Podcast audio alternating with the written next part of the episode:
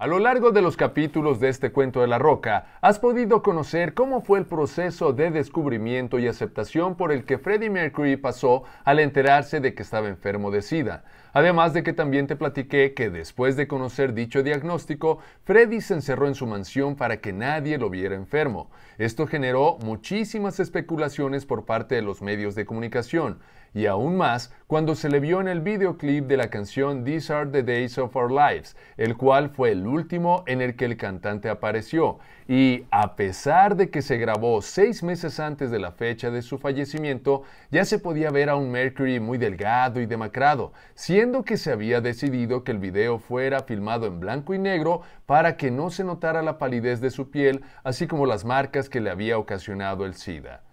Pero además de su aspecto físico, su voz también se vio bastante afectada, inclusive mucho tiempo antes, lo cual la banda lo pudo constatar cuando llevaron a cabo las sesiones de grabación de su disco Inuendo entre 1989 y finales de 1990.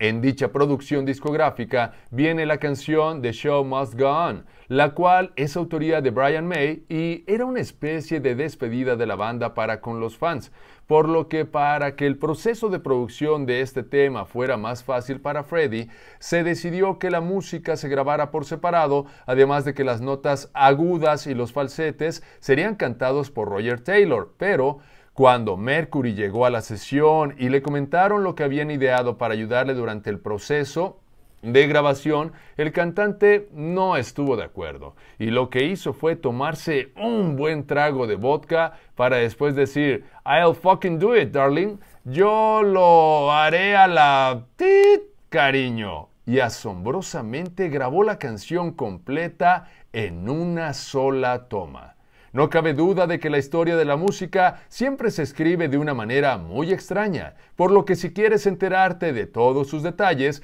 te invito a que no te pierdas el día de mañana el último capítulo de este cuento de la roca.